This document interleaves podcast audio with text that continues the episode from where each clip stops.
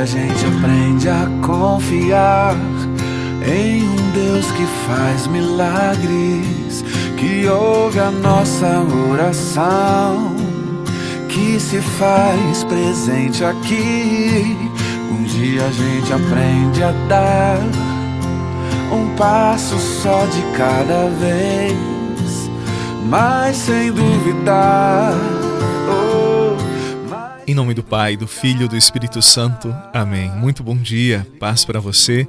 A palavra é de São Mateus no quinto capítulo. Naquele tempo disse Jesus aos seus discípulos: Se a vossa justiça não for maior que a justiça dos mestres da lei e dos fariseus, vós não entrareis no reino dos céus. Vós ouvistes o que foi dito aos antigos: Não matarás. Quem matar será condenado pelo tribunal. Eu, porém, vos digo: todo aquele que se encoleriza com seu irmão será réu em juízo. Quem disser ao seu irmão, patife, será condenado pelo tribunal. Quem chamar o seu irmão de tolo será condenado ao fogo do inferno. Palavra da salvação. Glória a vós, Senhor. Ele continua sendo Deus, Ele continua sendo bom, Ele continua sendo Deus.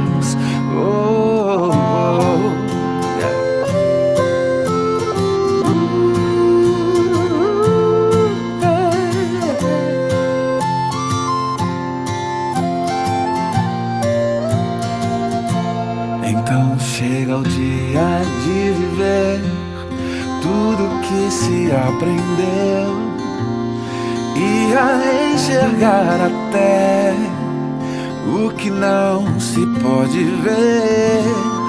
Chega o dia de entender até ouvir o não de Deus, mas sem duvidar. Oh, oh, oh, mas sem duvidar que ele continua. No Evangelho de hoje, Jesus recorda de um dos mandamentos de Deus cravados na pedra: Não matarás. Muitos pensam que matar é tirar a vida, literalmente tirar a vida do outro. Na verdade, há muitas formas de matar.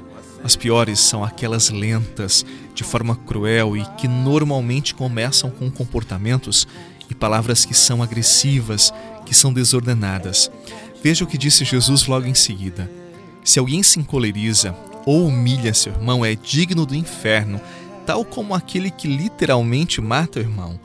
Ou seja, há pessoas que não são agressivas fisicamente, nunca deram um tapa, mas são ácidas em suas palavras, são grosseiras, indelicadas, intolerantes, exalam mau humor.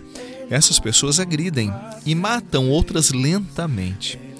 A vida não consiste neste tipo de comportamento. Quem age assim vive infeliz e faz outros infelizes. Nós nascemos para amarmos, para sermos generosos, para percebermos a beleza na vida do outro, para sermos delicados com todos que se aproximam de nós. Quem guarda rancor e exala mau humor perde tempo. Ah, como perde tempo! Ou melhor, perde a vida, porque a vida não pode ser vivida de qualquer modo. Não dá para voltar e consertar, não dá para viver a leveza que não se viveu, a bondade que não se praticou, ou amor quando deveria ter amado e não amou. Mesmo que pessoas no seu dia a dia sejam indelicadas com você, não permita que elas intoxiquem você com o veneno delas. Conserve dentro de si a paz. Não deixe que ninguém roube a beleza da sua vida. Pai, eu quero aprender a amar, mas é tão difícil não julgar e abrir mão do meu direito de justiça. Não posso a tua escolha é perdoar. Me ensina a oferecer perdão e a me parecer contigo em compaixão. Deus, livra-me de mim, guarda o meu coração, pois nas vezes em que tropeço, tenho em ti o que mais peço perdão e misericórdia me alcançam e lançam pra bem longe. Não sei que horas que você está ouvindo a oração neste dia, mas eu quero te dizer uma coisa. Viva bem este dia. Ele não vai voltar. Ele é único, assim como os encontros de hoje serão únicos. Por isso, viva bem. Não condicione a sua felicidade à acidez dos outros.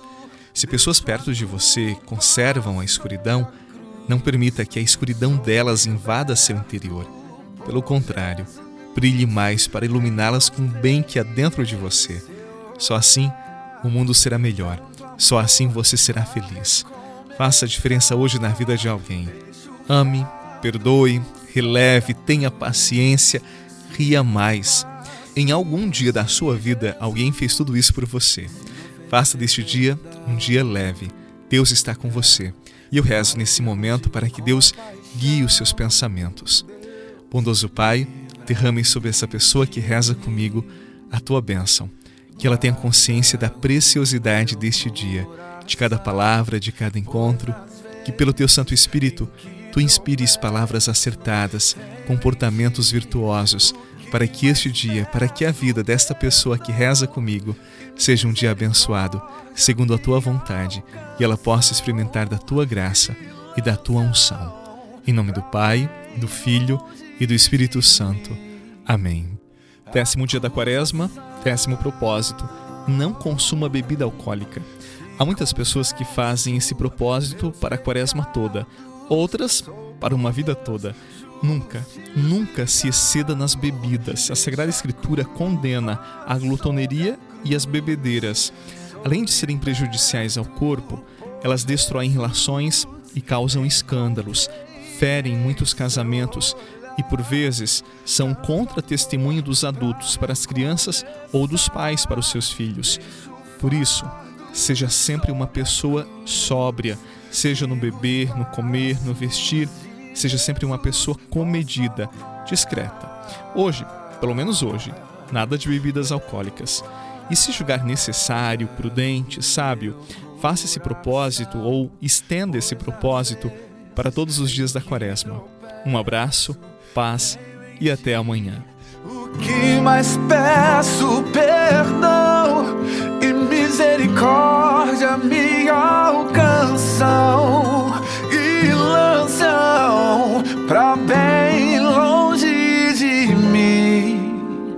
acusação.